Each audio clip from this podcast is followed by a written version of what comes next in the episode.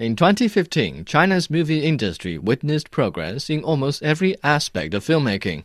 As infrastructure building continued to expand, new box office records were cropping up by the month. The changes in the movie going demographic impacted on the genres of films rolling off the production line. Stories that appealed to a wider range of audience in smaller cities saw a significant increase in numbers.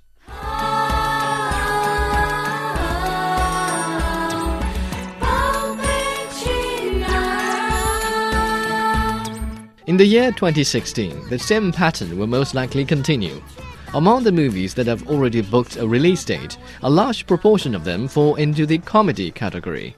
At least five will hit Chinese cinemas in the latter half of January alone, but none seems to possess the necessary firepower to trigger a box office explosion. The most promising candidate, according to information available so far, is likely to debut on April the 1st in the form of Chongqing Hot Pot, starring Chen Kun and Bai Baihe. Chen and Bai have each appeared in a movie with more than a billion yuan income in the year 2015. This year, they rally under Yang Qing, producer of a previous box office record holder, Lost in Thailand, to form the formula for an explosion in the market. 我在银行工作的很不开心， 这些人都不是特别喜欢我。直到三个男同学出现在我面前，我觉得我的生活终于要有改变了。所以我想了个计划。A slight deviation from the established pattern is the first day of the Lunar New Year now becomes a rather coveted spot. Traditionally, people have thought of this time of year as an occasion for family reunions and friendly visits, but since 2014, the cinemas have made it into the itineraries.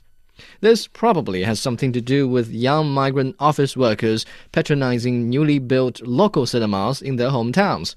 Their enthusiasm for entertainment in places of limited choices led to cordial reception for many mediocre films that could have remained obscure in a different time. 我刚才被人鱼绑架。人鱼是哪 位？不是哪位。是一半人一半鱼的美人鱼。Anyway, today only the most competitive movies occupy the privileged time slots during the Spring Festival, and these include Mermaid by Stephen Chow, The Monkey King 2 by Chung Po Soi, From Vegas to Macau by Wang Jing, and 过年好 or Happy New Year by Gao Qunshu.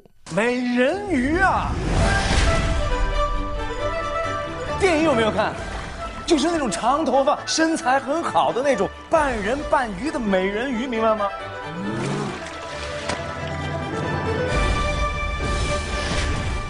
Stephen Chow is almost a godfatherly figure among China's young movie fans. His unique humorous style and keen sense of observation provide an amusing perspective in the analysis of humanity, while his fame has guaranteed ample resources at his command in the process of filmmaking. Mermaid could be a compelling choice for viewers during the festival, but nonetheless, they need to tune down their expectation a bit.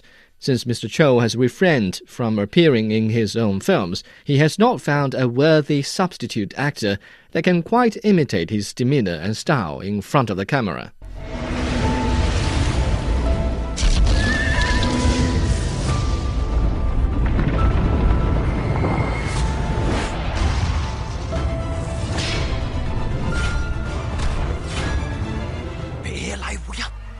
Two years ago, when director Chung Po Soi promoted The Monkey King Havoc in the Heavenly Kingdom, he highlighted the groundbreaking special effects. But in fact, the level of special effects did not come close to the level of his boasting. Now, two years have transpired. The filmmakers are once again stressing the special effects in the sequel. I certainly hope they live up to their promise this time, but hoping is all I can do about this one. I've heard a lot about you. Yeah. Let's do it. Wang Jing's From Vegas to Macau is also a sequel.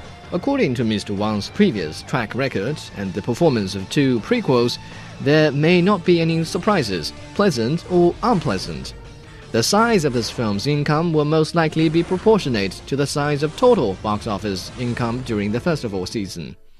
给你拜年了， 恭喜发财，大哥大嫂，过年好，过年好，过年好，过年好，过年好。黄鼠狼给鸡拜年，怎么能说自己是鸡呢？Director Gao Qunshu has always been quite proficient at speculating what the viewers want, but his recent outings indicate he may not be as proficient at delivering it. This year, he joins hands with popular skit actor Zhao Benshan in Guo Nian Hao the latter has repeatedly appeared on China Central Television's New Year Gala, China's most watched show in the past couple of decades. So Zhao is a strong presence associated with the New Year and therefore may attract people who still bother to watch the gala. By tapping into people's strong feelings about family and tradition, Guo Nianhao could be a strong competitor against Stephen Chow's Mermaid, and it's going to be an epic battle between modernity and tradition. Any mistake, this could be another Titanic. Distinguished guests, welcome aboard our maiden voyage. Our exclusive priority only A390 will be taking off shortly. A lesser competitor, or rather a more likely casualty in the Spring Festival season, is Chinese science fiction film Lost in the Pacific. It's a thriller story happening on an intercontinental airliner. The only notable member of the team is Zhang Yuqi, who starred in her ex-husband and director Wang Quan'an's drama film White Deer Plain.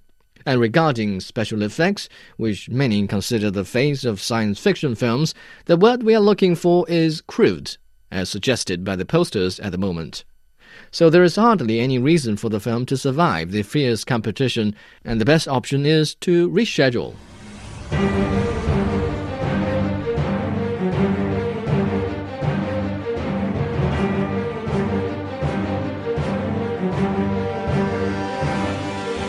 But speaking of science fiction, the year 2016 will see more titles being made under that genre. Come July, film adaptation of science fiction novel and Nebula Award winner The Three Body Problem will be released in the cinemas. So far, little is known about the adaptation, except for a trailer featuring concept pictures. But the producer of the film, Kong Xiang Zhao, has made some unsettling remarks, saying The Three Body Problem is the greatest science fiction novel by a Chinese writer in decades, centuries, or even millennia. So it's only fair to have a Chinese studio handle the adaptation. That way, no one will feel regrettable when the project fails.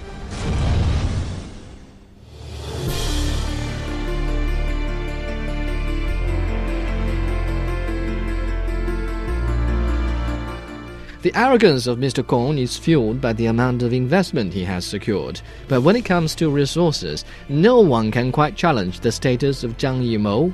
For decades before hot money even began pouring into China's movie industry, Mr. Zhang has been generous in the graphics of his films. Now he works for one of China's largest private video portals. In 2015, his colleague at Le TV, Lu Chuan, released adventure film Chronicles of the Ghostly Tribe, a lousy story with stunning visual effects. Imagine what Zhang Yimou, as a much more influential figure in the industry, can deliver in his upcoming science fiction story, The Great Wall. Other phenomenal Chinese movies now scheduled to release in 2016 include Crouching Tiger, Hidden Dragon 2, The Green Destiny, Cold War 2, Finding Mr. Right 2, and Lord. But as their titles suggest, a lot of them are going to be sequels following previous successful titles. The trend indicates a significant amount of risk involved in the industry, much like what's going on in Hollywood.